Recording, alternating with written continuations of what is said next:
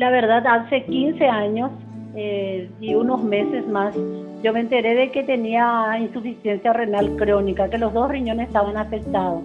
Y realmente fue una noticia muy desagradable para mí y también para mi familia. Ella es Graciela Dept de Leiva, licenciada en enfermería, que de pronto se enteró que tenía una enfermedad bastante grave y que sabía que con el tiempo se iría a complicar mucho más hasta llegar a la realización de una diálisis frecuente y hasta la extirpación de sus riñones para luego llegar a un trasplante. Yo tuve una cirugía bastante importante, yo tuve una cirugía a cráneo abierto a raíz de un aneurisma que tuve y Dios me sacó de eso, salí ileso sin ninguna secuela porque normalmente el 98% de los casos es muerte segura, el 2% de probabilidades tenés de salvarte pero quedas con alguna secuela. Yo quedé sin ninguna secuela y después fui entendiendo del por qué eh, Dios me salvó de eso. Yo tenía una misión que cumplir. Este es Gerardo Salinas, un amigo de la familia de Graciela, que si bien escuchaba de paso el problema, no conocía a profundidad de lo grave que era la enfermedad, hasta que en una actividad de la iglesia de San Lorenzo, denominada la Cena de los Dones, se enteró bien de la situación y empezó a vislumbrarse una esperanza para su amiga. Bienvenidos a Radio Comunidad. Soy Daniel Vargas y en esta oportunidad te presentamos la experiencia de Graciela, que tuvo que enfrentar un grave problema de salud que incluso lo llevó a vivir casi dos meses sin sus riñones, en consecuencia, sin beber agua durante esos casi 60 días. Primeramente, en el año 2009, en, en abril, me quitaron el primer riñón porque la, la enfermedad en sí era por la poliquistosis renal bilateral. Entonces eran unos riñones gigantes con más de 30 quistes cada riñón. Me hicieron la primera nefrectomía en abril del año 2009 y en octubre del mismo año me quitaron el segundo riñón. En ese, en ese lapso de dos meses que yo estuve sin riñón fue el tiempo que yo me dialicé. No, yo no estuve internada en ese tiempo sin riñón estaba, era una paciente eh, ambulatoria que me iba para mi diálisis día de por medio, cuatro horas de diálisis eh, en esos días que me tocaba, pero fue un día muy, eh, fueron días muy difíciles para mí. Como no tenía riñón, no podía orinar, no podía beber agua, no podía tomar nada de líquido, porque eso era contraproducente para el organismo, entonces, y hacía, era un tiempo de mucho calor de octubre a diciembre. Y hablando con Graciela, ese día de la cena de los dones, yo sabía que ella estaba enferma, pero no sabía la magnitud de su problema. Ella se sinceró conmigo ese día y ahí fue como, como, como que Dios me habló al oído y me dijo, bueno, ahora te toca a vos. Te toca a vos y le dije, bueno, le miré a los ojos y le dije, mira, yo te voy a donar mi riñón. Pues yo estaba en la lista de espera en el hospital de, del IPS, en la lista de espera para un trasplante, pero eh, íbamos sorteando porque aparecieron varios posibles donantes que fueron descartándose por algunas enfermedades. Y bueno, ahí apareció este ángel, como yo le digo, enviado por Dios, que se llama Gerardo Daniel Salinas, el que me donó el riñón en aquel entonces. Fue en un almuerzo de los dones que se suele realizar anualmente de la diócesis. Nos encontramos y yo estaba muy, realmente muy enferma ya un año antes del trasplante y me dijo, yo te voy a donar el riñón que vos tenés. Me preguntó qué me pasaba, le conté y me dice, yo voy a donarte el riñón que vos necesitas. Y bueno, me, me sorprendió la, la, respuesta de él. Después le llamé un día y le dije si eso era en serio. Si lo que él me dijo era algo en serio, era una broma, ¿verdad? Y me dijo, no, amiga, yo estoy dispuesto a darte el riñón que vos necesitas.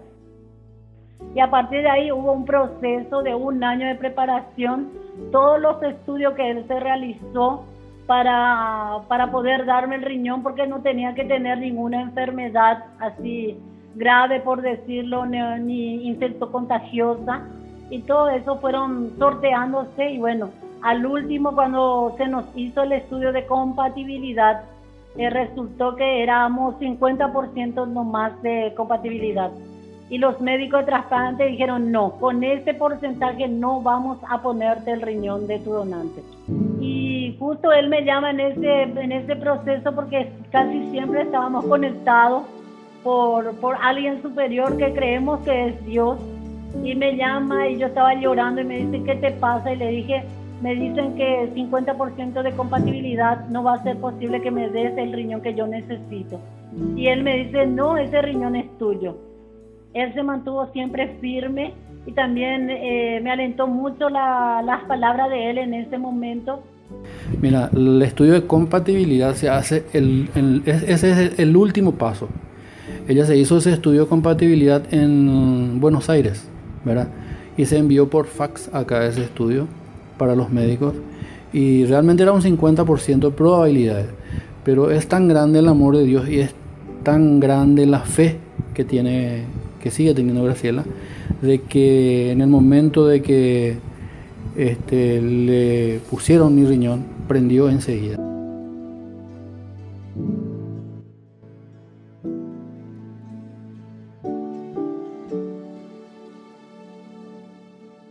Yo tenía tanta fe y confianza en Dios que en ningún momento me desanimé. Sí, cuando me dieron esa noticia los médicos, eh, me bajoné un poquito, estaba un poco desesperada y ahora qué.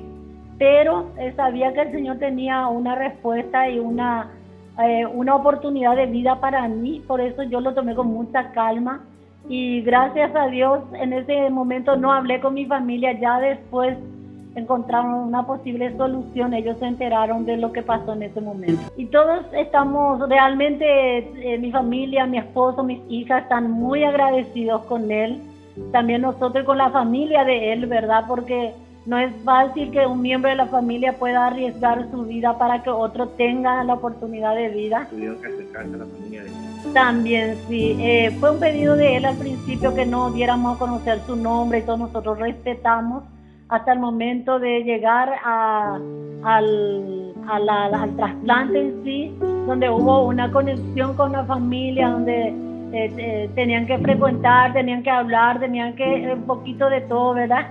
Y así pasar por momentos de angustia, de preocupaciones también, tanto por él como por mí, ¿verdad? Y, así se unieron las dos familias.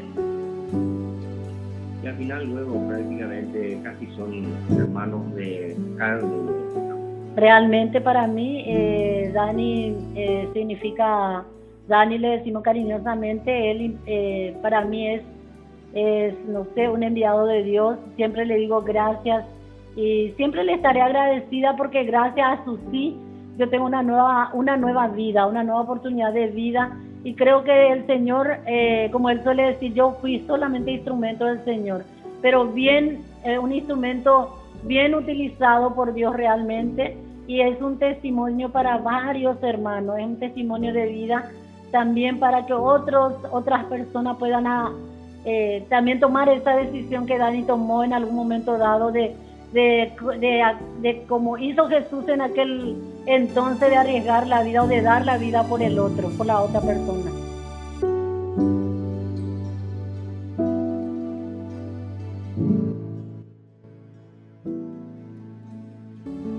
Realmente quiero decirle a todas las personas que están pasando por este momento difícil de una insuficiencia renal, sea crónica o aguda, o que estén pasando por el momento de diálisis, es un momento muy difícil. Yo, yo sé por, por lo que pasé y les digo que no pierdan la esperanza, que confíen en Dios, que Dios siempre está presente en cada instante de su vida y decir siempre esta oración que yo decía, Señor, si tú quieres, sáname si tú quieres, Señor, envía a esa persona que me ayude.